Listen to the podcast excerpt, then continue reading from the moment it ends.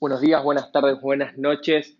Google Podcast, Apple Podcast, Spotify o donde sea que les guste escuchar Cobo Special.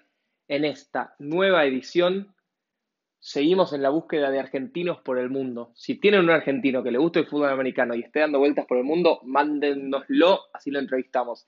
Y en el día de hoy entrevistamos a Gabriel Fernández, un argentino que está actualmente en España, con casi 20 años de trayectoria, jugó por diversos equipos de la Liga Española en todas las categorías, tiene récords que no tiene ningún otro jugador en la Liga Española y además actualmente es director deportivo de Barcelona Uroloqui, uno, uno de los equipos favoritos de nuestro programa. Es el tercer jugador que vamos a tener de este equipo entrevistándolo. Ya en breve haremos sorteos con remeras, camisetas y merchandising, pero bueno, no se pueden perder lo que es la entrevista que tenemos hoy con Gabriel Fernández.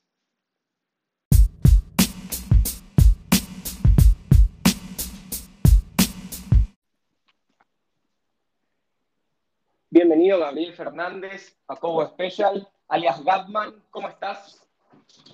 Bueno, muy bien, eh, muy feliz de estar acá con ustedes y la verdad encantado de, esta, de este formato de entrevista así a larga distancia. No, me encanta y la verdad estamos desde el programa buscando, estamos yendo a cazar talentos, estamos buscando a todos los argentinos que haya dando vueltas por el mundo, que compartan el amor que tenemos nosotros por el fútbol americano. Así que te encontramos, vamos anotando uno más en la lista. Por favor, queremos conocer cómo fue tu historia con el fútbol americano, pero desde sus comienzos. ¿Cuál fue tu primer contacto con el fútbol americano? Bueno, primer contacto, digamos, cuando tenía más o menos 22, 23 años, en viajes que, que hacía en ese momento a Estados Unidos. Y como yo venía de una base bastante importante de jugar al rugby, eh, bueno, me invitaron, eh, yo pensé que era un, un, equipo, un equipo, un deporte que, bueno, que era un poco raro, no sé qué, no sé cuánto. Y lo empecé a probar, me empezó a gustar. Y la verdad que en su momento cuando me mudé a, a España, cuando tenía 28, ya estaba, no sé, ya buscaba nuevos retos profesionales a nivel deportivo, retos deportivos. Y dije, bueno, me, me, dijeron que había una liga acá en Cataluña, y dije, bueno, y hice mis primeros, eh, mis primeras experiencias con Hospitalet Pioners, que es un, bueno, un equipo que en ese momento era, era número uno, y empecé como si nada, empecé como si nada, aprendiendo las, bueno, un poco las reglas de cómo era todo, y empecé y ese mismo año salimos campeón de casi todo. O sea, hicimos Liga, Liga Nacional, hicimos Copa de España, Copa Catalana, eh, y después fuimos a jugar una final de FL que vendría a ser como Champions League, que era como un equipo muy modesto de, de España, fue a jugar contra un equipazo alemán y obviamente perdimos, pero tampoco perdimos por mucho, fue no sé si 40, 20 y pico. Y bueno, una experiencia increíble, eh, jugando enfrente de 30 y pico de mil personas. Eh, y bueno, de ahí eh, pasé a, por, por, amigos que tenía, pasé a otro, a otro equipo que, era, que es eh, Badalona Drax, que hoy en día es el, es el club número uno de, de, España y a nivel, a nivel top, más o menos está entre los primeros 30 de Europa. Y ahí fue donde hice mi más grande experiencia. Yo me considero, me considero un drag para toda la vida. Ahí gané como tres ligas nacionales, un montón de copas catalanas, como seis si no me equivoco, eh, copas de España también, y ahí jugué otra final de FL, que también fuimos a jugar contra Kiel Baltic Hurricanes ahí en, ahí en Kiel, en, en, en, en, Alemania, también perdimos, pero también fue una experiencia increíble. Alemania, que me imagino, bueno, te, comento, nosotros lo tuvimos hace un par de semanas a Néstor Navarro, español, que también jugó en Barcelona Drax. Imagino que habrán compartido, ¿compartieron roster en su momento o nunca fue, o estuvieron alternados?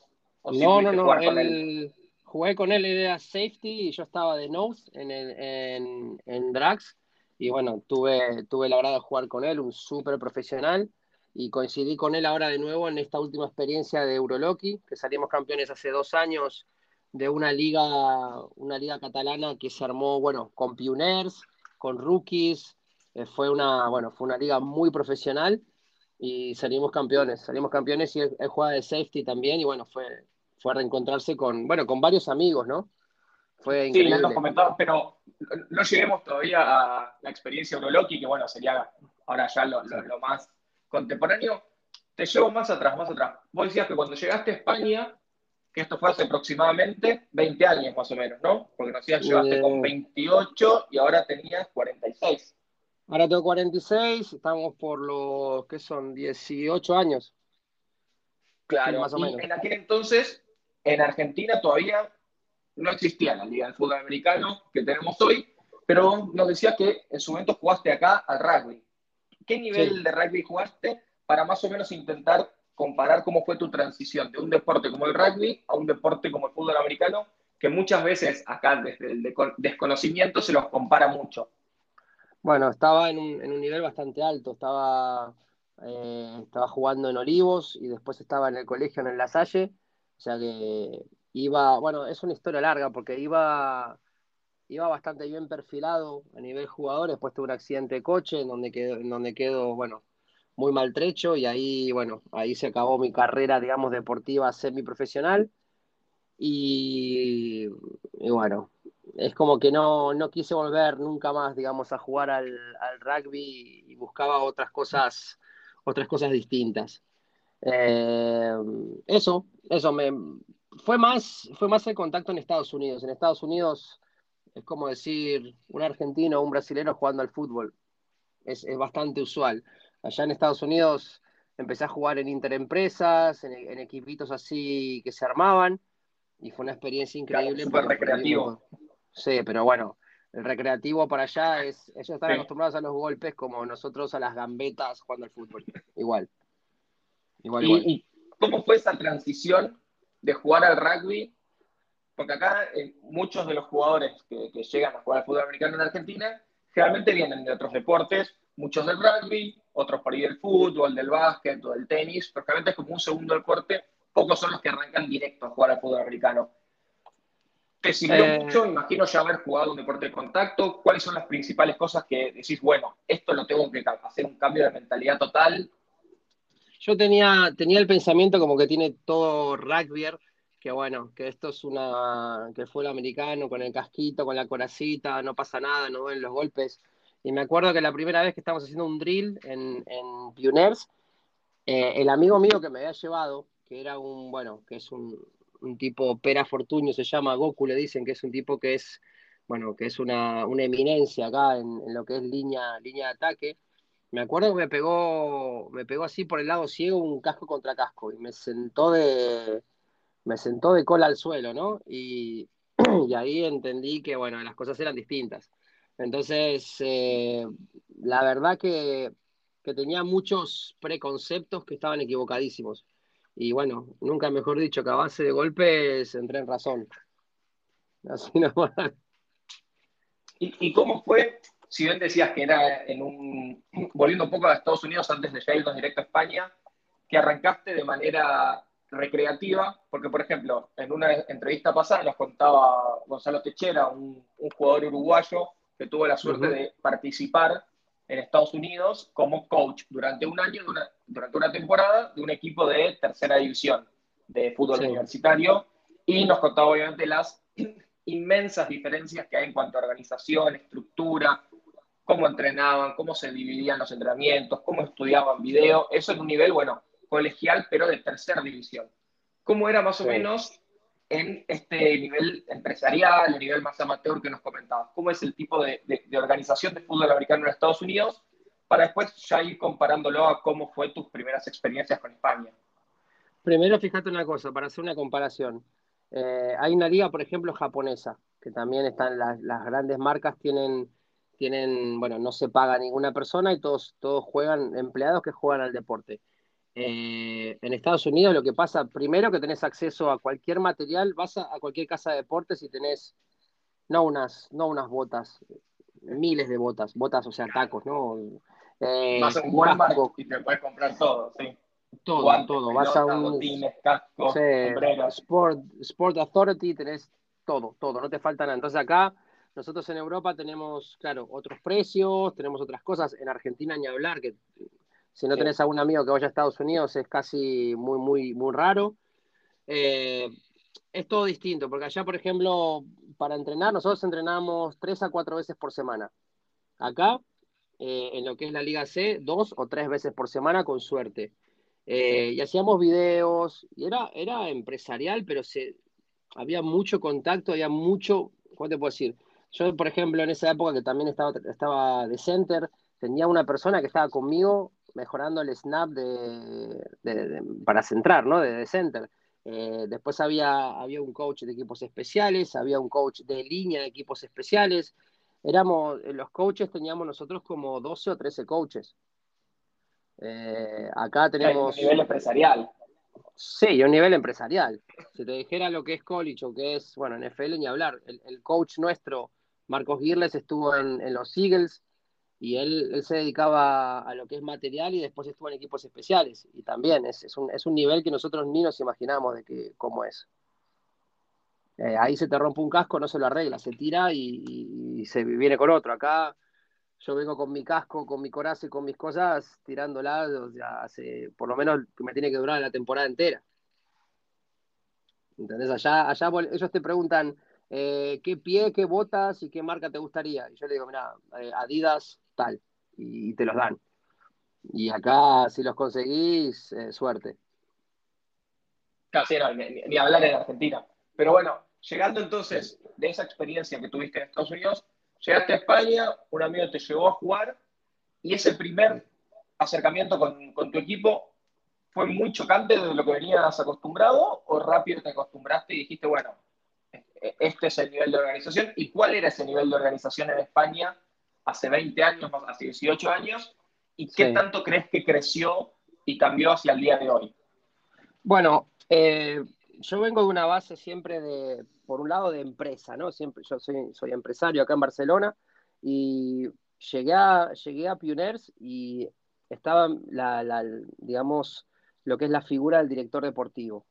Pero bueno, en, en, NFL no existe porque hay miles de directores deportivos que cada uno una parte, o el manager general, una cosa así. Y tuve la, la suerte de poder empezar a colaborar con una gente de ahí que fue un tipo que me enseñó un montón, Alex Grande, es un tipo que llevando un club adelante, bueno, esa fue la, mejor etapa, digamos, de Hospitalet Pioneers porque ganamos, no sé si cuatro o cinco ligas al hilo, eh, la final de FL, un montón de cosas, éramos más o menos en roster, éramos más de 40, una buena base de juniors, eh, fue un proyecto, un proyecto muy, muy bueno. Y la verdad, de 20 años atrás acá, o de 18 años más o menos, ha crecido un montón, porque empezaron a salir equipos por todos lados, equipos que consiguieron, ahora por ejemplo, LG, la marca LG, patrocina a un, a un equipo de, Madrid, después tenés, por ejemplo, yo qué sé, eh, Domino's Pizza eh, está, está patrocinando a, a Drax, eh, hay un montón de gente, yo por ejemplo cuando, cuando llegué en ese momento, eh, en la época de Drax llevé, llevé varios, varios sponsors. Yo en esa época tenía restaurantes y bares y, bueno, vino Estrella, o sea, Estrella es una, es una marca de cervezas. Eh, antes, antes que, antes, cuando antes se podía hacer publicidad de alcohol y todas esas cosas, después, después ya no se pudo. Eh, llevé a un montón, un montón de patrocinadores que estaban muy interesados en eso. Yo qué sé, cerveza, cola, refrescos, todo eso tiene que ver mucho con el fútbol. Eh, cosas así. Entonces, creció un montón, creció un montón porque antes, por ejemplo, se, había un solo proveedor de camisetas que se, compraba en México, que era CD Pro, se llama, me parece, y ahora ya acá en, España hay gente que hace, que hace por ejemplo, eh, uniformes y todas esas cosas. Eh, hay un tipo que se llama Ashgar, que es, que es un señor de hindú, y todos los equipos le compramos a él o a otra marca que hay también y ahí se ha mejorado todo, se ha, mejorado muchísimo. Lo que es, lo que es la, el tráfico, digamos, para conseguir material, para, para conseguir pelotas. Hay muchos, muchos chicos que empezaron con, con proyectos de, tener como una tienda online de fútbol americano y van trayendo cosas de afuera, cascos y cosas. y la verdad que muy, muy bien, muy bien. lo importante que decías vos hoy de, conseguir las cosas de manera local, de poder tener acceso y no que no sea como, por ejemplo, bueno, es en Argentina de conseguir un casco, conseguir unas sombreras, depender justo de que hay un viaje, además de que al tipo de cambio son, la verdad, bastante caros, el poder tener cosas locales, como decías vos, sí. hace crecer mucho y, incentiva a que la gente participe más y se involucre más, sobre todo que va creciendo eso como un mercado también, imagino.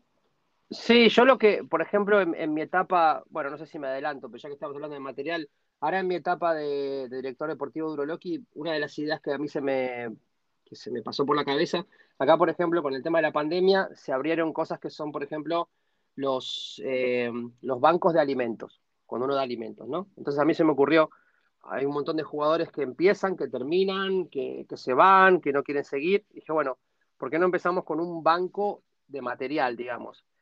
Y el club, Uroloki, vos llegás un día a probarte, te da tu casco, coraza, te puede dar hasta botas, eh, y después si seguís, bueno, ya se habla, ¿no? Pero te, te, puede, te puede brindar todo, ¿por qué? Porque una base de jugadores eh, dimos guantes, dimos cascos, dimos corazas, dimos, yo qué sé, lo que sea, y eso se armó como un, digamos, como un stock de material para los que vienen nuevos o para los que no tienen, porque lamentablemente este deporte te pide como mínimo, desde cero te pide unos 500 euros, te los pide, porque entre un casco, una coraza, un par de botas, eh, más o menos el uniforme vale unos 50 euros, un solo uniforme, y en una temporada quizás usas dos o tres. Eh, que guantes, que esto, que el otro. Mm, y sumarle después cuotas y sumarle después. Tenemos, nosotros acá pagamos un seguro, un seguro, un seguro por si te lesionás o lo que sea. Y claro, en una temporada se te pueden ir, se te puede ir un dinero importante. Es un deporte, no es un deporte barato este.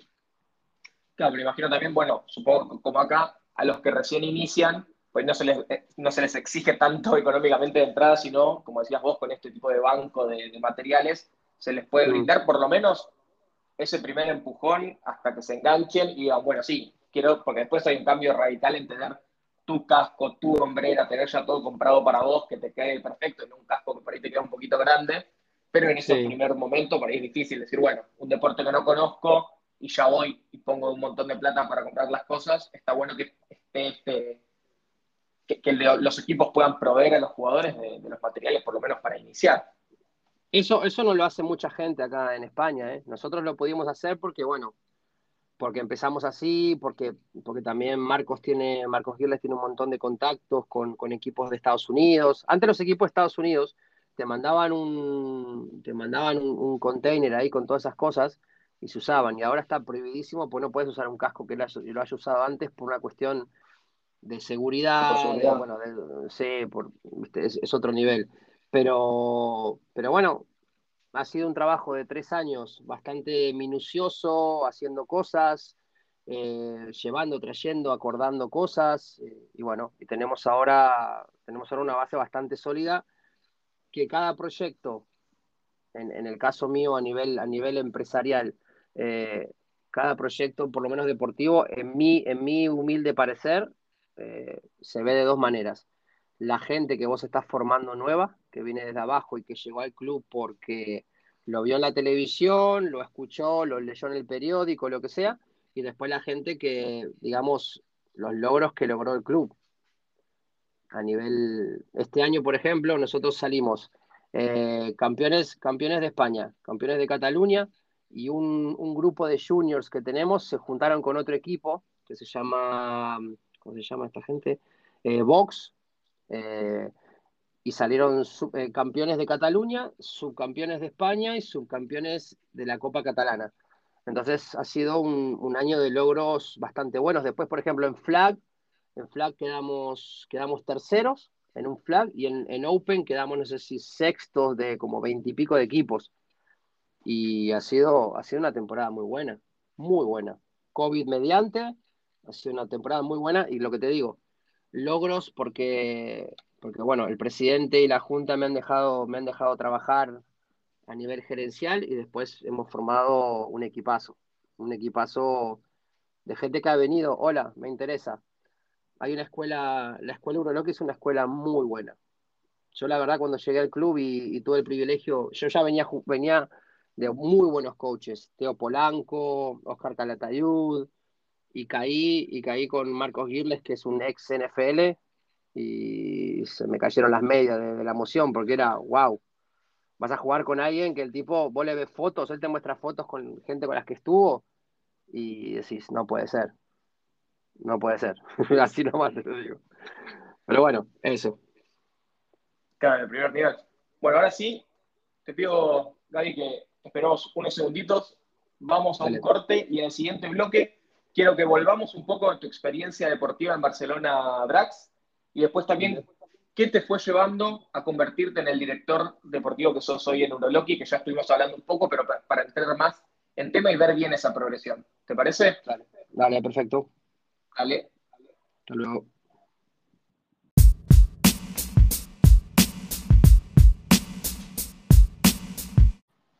Buenas, Gaby, ¿cómo estás? De vuelta. ¿Sabes que me acabo de dar cuenta en, la pausa?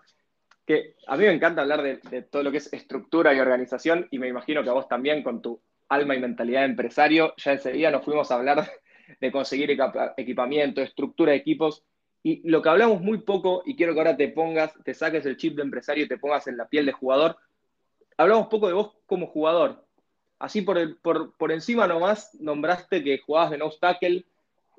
Hablamos muy poco de cómo fue vos conociendo el deporte en sí como jugador dentro de las trincheras. ¿Cómo encontraste cuál era tu posición ideal? ¿Pasaste por ofensiva, por defensiva? ¿Cuál fue ahí el, proceso que te llevó a tu posición? ¿Qué distintas posiciones jugaste?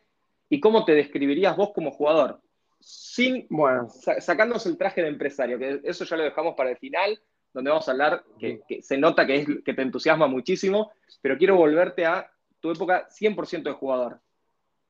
Bueno, en esa época, yo como, como decía antes, vengo siempre de deportes de contacto. También hice, hice boxeo en su momento, eh, rugby, y siempre fue, fue una cosa así de, cosas de, de, contacto. Entonces, empecé en Pioneers. En esa época yo estaba bastante grande, mucho más grande que ahora, decirte unos 40 kilos más o 50 kilos más que ahora, antes de una, operación que me hice, y claro, eh, ellos tenían un estilo de, playbook, de ataque, que eran, los cinco linieros eran una torre y jugaban 80% a pase. Tenían, siempre traían, en principio de temporada, traían tres imports, que es lo que se podía usar en ese momento, y claro, un cubi, un receptor, no sé, Mm, y, otro, por ejemplo, un running back o lo que sea.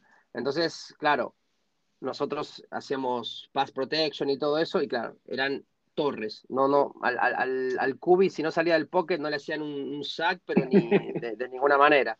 Entonces, yo en esa época, a mí me gustaba más, más la defensa. Yo jugué de nose y de, y de, y de tackle eh, mucho más tiempo de lo que, bueno, de lo que jugué de ataque. Pero bueno, por Vos querías ir a taclear gente. Yo quería ir a pegarle a lo que se moviese, que era lo que, lo que me gustaba, ¿no? Que por eso digo, bueno, jugamos fútbol americano para pegarle a la gente. Y después te das cuenta que, para jugar de ataque tenés que tener alguna neurona más que para jugar de defensa, en mi humilde parecer, y sin, y sin digamos, eh, ofender a ninguno que juegue en defensa. Yo me considero siempre un nose, un nose tackle de toda la vida, o un, o un técnica 3 de toda la vida, pero Línea. Línea fue casi, casi te diría en, en Drax, en Drax Impunes fui línea, siempre fui línea. Eh, línea ofensiva. Línea, no, o, no, o defensiva. no, siempre defensiva. entre las dos. Eh, la ah, mayoría de veces en, en fue casi todo, casi todo defensivo. Después en Drax iba, iba alternando, pero era o guardia o tackle todavía no, no había empezado el center. O ya si no jugaba de, de nose o de, o de técnica 3. Eso fue lo que a mí me gustó siempre.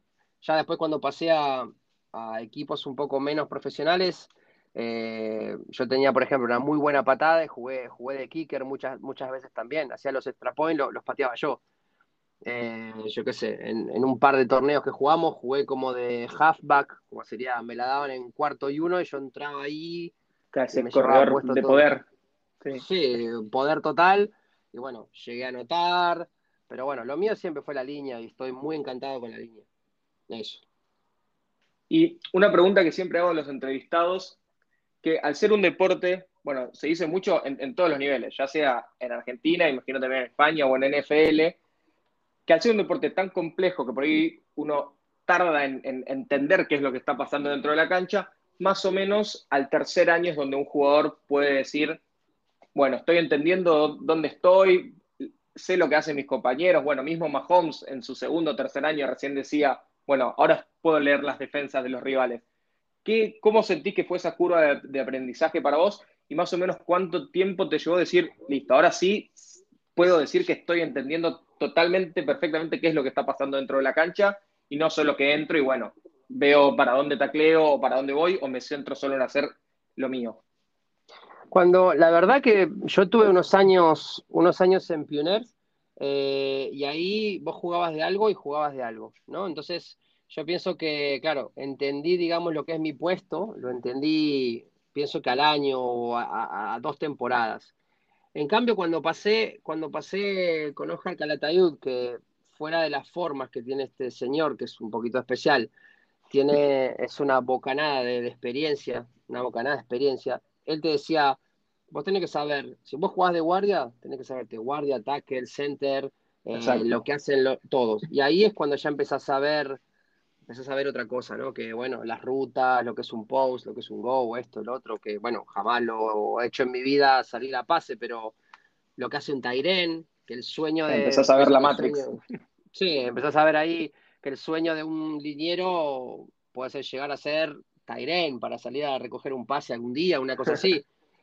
Pero la verdad, también me abrió mucho la cabeza siendo center, porque claro, antes de snapear vos ves lo que hay, vas comunicando los tuyos, doble acá, doble ahí, eh, ojo con, con, esto. manejando las asignaciones.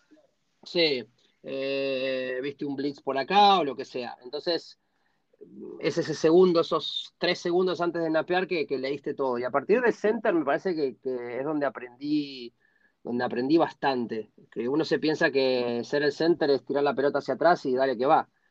Pero tenés en, un segundo y medio o dos segundos como mucho, tenés que snapear, eh, hacer lo que te toca hacer, si es un pass protection, si es un lo que sea.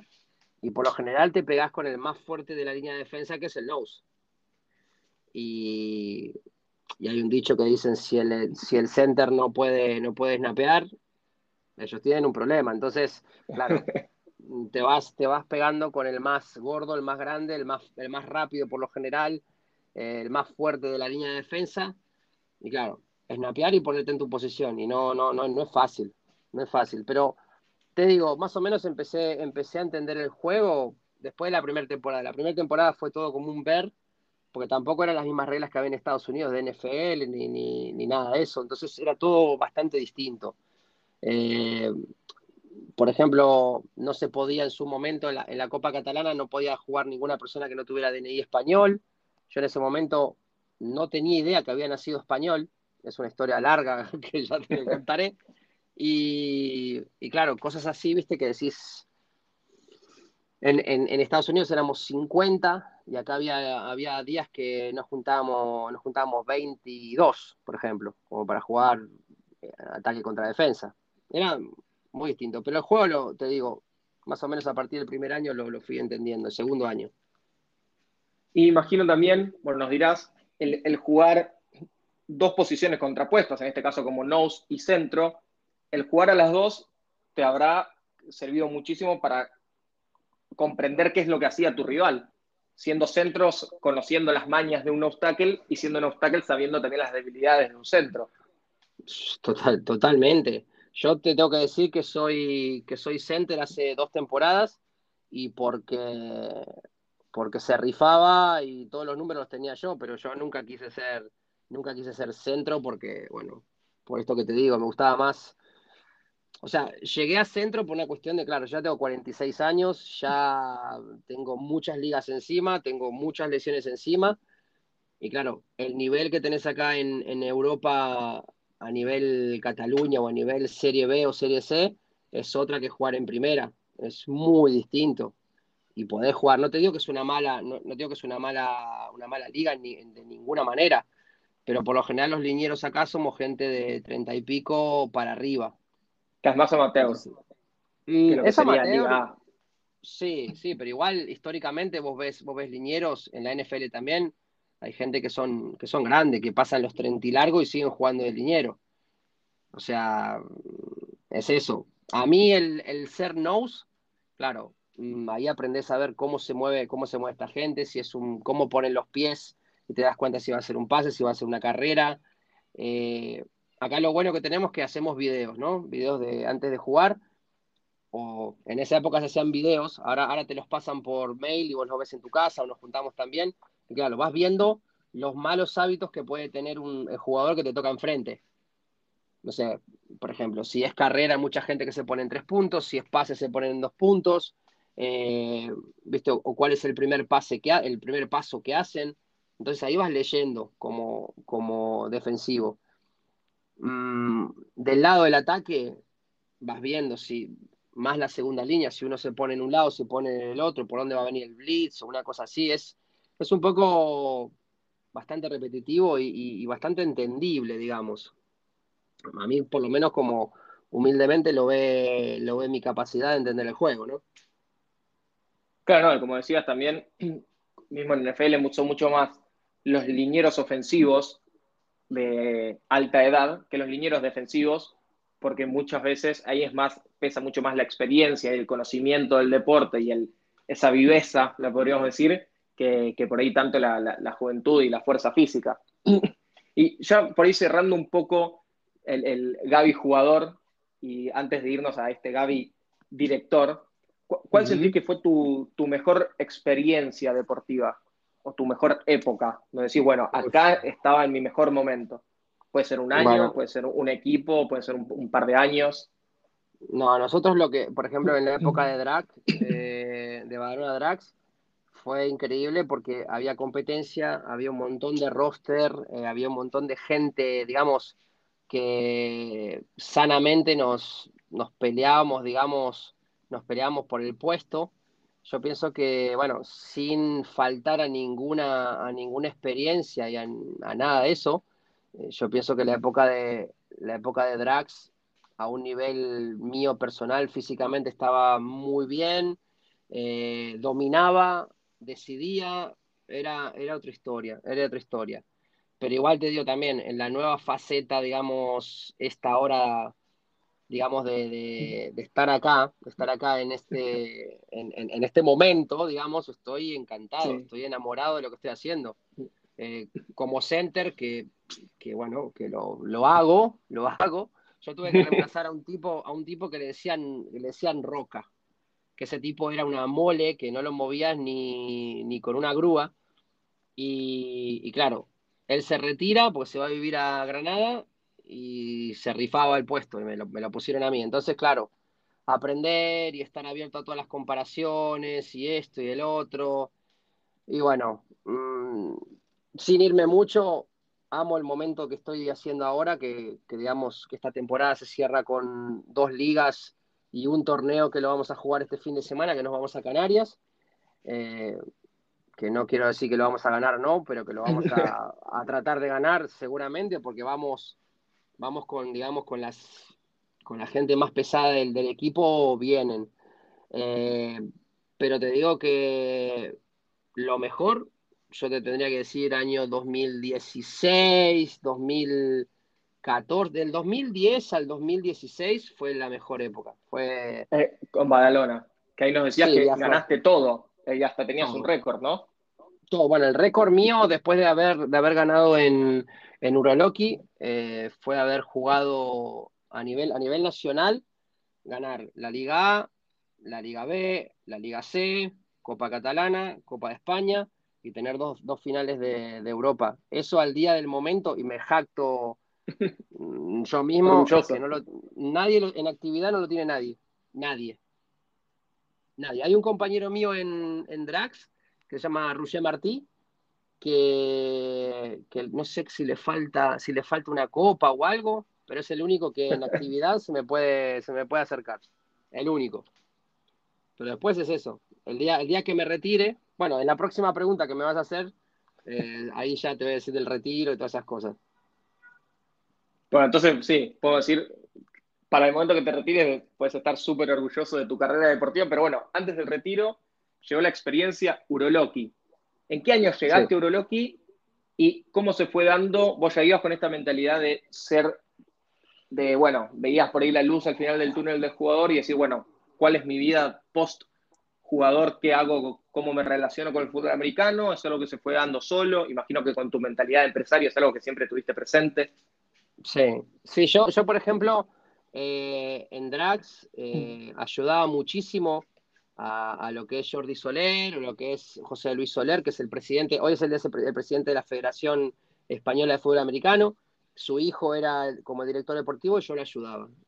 Eh, ahí fue la primera experiencia de organizativa y ver más o menos cómo, cómo funcionaba el mundo del fútbol americano acá en España. a ver, mm, yo la verdad que mi sueño, mi sueño fue jugar al fútbol y claro, uno va viendo, yo tengo 46. Eh, estoy en pareja, estoy tratando de, formar una familia y claro, va a llegar un momento que veo a mis compañeros que tienen hijos, claro, cómo se lo montan para venir a entrenar y todo eso. Eh, la verdad que yo siempre quise estar ligado al fútbol y dije, bueno, o coach o algo organizativo como un director deportivo o encargarme de materiales o lo que sea. Yo la verdad no me llevo muy bien con, herramientas, con pinturas, eh, no me llevo muy bien en eso, entonces dije, bueno, listo, lo mío va a ser más captar jugadores, captar, eh, captar nuevos sponsors, y bueno, y la verdad me ha dado esa posibilidad, Marcos Girles me ha dado la libertad total de poder hacer, de poder hacer lo que me parecía, siempre con el consenso de él y de la, y de la junta directiva y hemos hecho un montón, un montón de cosas para lo que es un equipo técnicamente humilde como es un, equipo de la Serie C. Te digo una cosa, hoy, hoy este equipo que formamos nosotros puede jugar contra cualquier equipo de la A y le haría, le haría partido, pienso que estaríamos, hoy en día Euroloki puede estar en un top, yo pienso que en un top 5 de España tranquilamente. Sí, lo mismo nos decía Fraquia y lo mismo nos decía Néstor se armaron un Dream Team con Uroloki, que la verdad. Pero bueno, mismo también nos decía, nos decía Néstor que habían armado un equipo con jugadores veteranos, entonces era por ahí más la experiencia de algunos perros viejos, como él decía, sumando a algunos jóvenes. ¿Cómo e-, están pensando ya? ¿Cuál es tu visión como director de Uroloki para los próximos cinco años? Y bueno, y después te hago otra para cerrar. Mira, nosotros venimos con el proyecto este, veníamos con un, con un coach que era Nordi Ben Moussa, que fue acá un, tipo que llegó a jugar en España, en España, estoy diciendo, en México, eh, que jugó en Primera de México, el tipo que más yardas tiene históricamente eh, a nivel running back, bueno, un tipo que jugó en todos lados, que fue un, digamos, un mercenario del, del fútbol americano porque fue a jugar a Finlandia, a Alemania, en un nivel súper alto.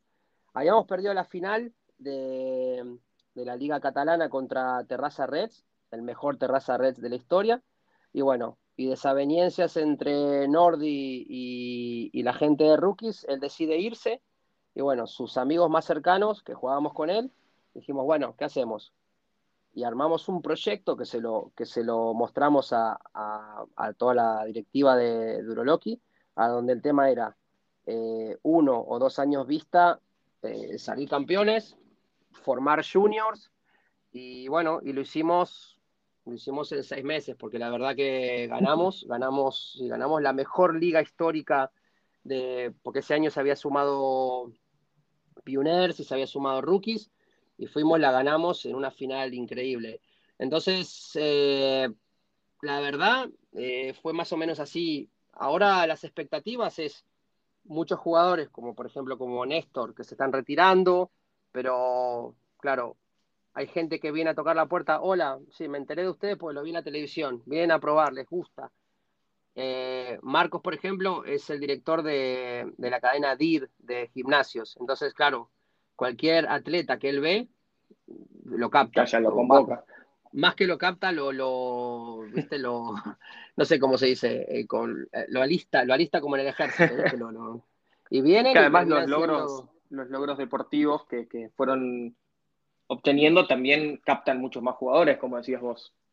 Sí, sí, sí, la verdad, hay chicos que han venido con, no sé, por ejemplo, este año el, hicimos la, fiesta de fin de temporada y el, el MVP, digamos, de, el rookie del año fue un liniero, un liniero que vino, un tipo que venía del boxeo, nada que ver, un, chico de 25 años y se lo ha ganado por estar y, y, entró, decirte como mucho, yo qué sé, 10 jugadas por partido.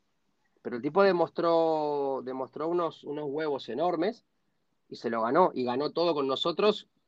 La liga, la liga, por ejemplo, la diferencia de un año al otro, nosotros el año pasado teníamos línea, pero no sé por qué no funcionaba la línea. Este año traje a un, a un a un señor que se llama que se llama Brian, que es un que es un tipo que, que bueno, que venía de, de, Canadá, es un tipo que fue, que fue mm, técnico en otros lugares y nunca había pasado de semifinales. Vino, no sé lo que hizo, pero se juntó con Marcos y, digamos, transformó todo esto.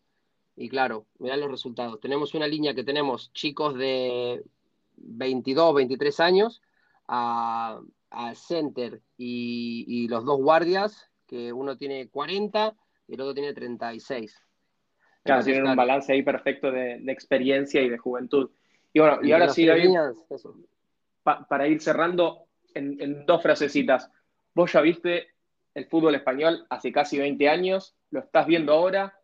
¿Dónde lo ves dentro de otros 20 años?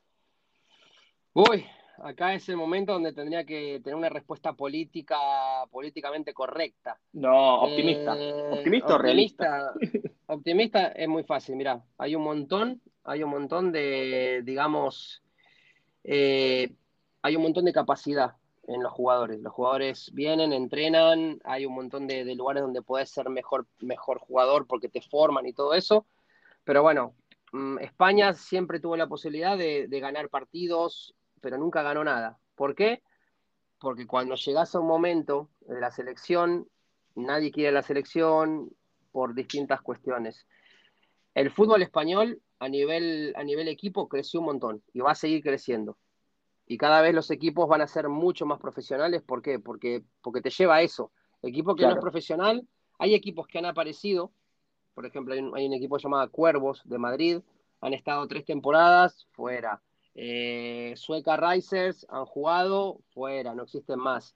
O, o equipos que, por ejemplo, eh, Vilafranca Eagles, que es un equipo histórico de toda, la, de toda la vida, de toda la historia de acá de Cataluña, por el COVID se ha, se ha desmantelado. Eh, pienso, pienso que si no te acoplas a, la, a lo que está viniendo, el, la misma, el mismo progreso te come.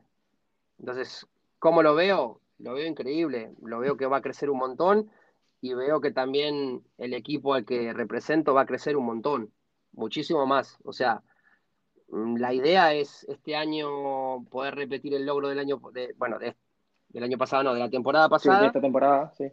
Sí, y de acá a dos años vista poder llegar, poder llegar a primera o a nacional, que podríamos haber llegado tranquilamente, pero, pero renunciamos a subir este año. Nosotros al, ganar España podíamos subir a la Serie B y de la Serie B podíamos optar por ir a, primera, pero por ahora vamos a formar, vamos a formar juniors, vamos a formar eh, digamos, las, categorías inferiores, seguramente un, femenino también. Y de acá a dos años vista, tres como mucho, estaremos ahí peleándole cara a cara. Históricamente, Uroloque ha sido un formador de jugadores, siempre ha sido, ha formado jugadores para que brillen en otros equipos. Pero ahora lo queremos hacer. Pero claro, es el momento de Uroloqui sea no solo formador, sino sea protagonista en España, y seguro lo van a lograr por lo que nos estás contando y por la, la visión que tienen a futuro. Y bueno, la verdad, felicitar, un orgullo haberte tenido, haber conocido tu, historia, toda tu experiencia y te acompañamos en todos los logros que vayas a tener por delante. Seguramente te vamos a volver a tener en el programa para ir viendo el progreso de Uroloqui y de todo el fútbol español. Así que bueno, muchísimas gracias por, haber estado este tiempo con nosotros, Gaby. Gracias a ustedes y bueno, eh, encantado de estar aquí y cuando quieran, ya saben, aquí los estaré esperando. ¿Ok? Buenísimo. Un abrazo, hasta luego.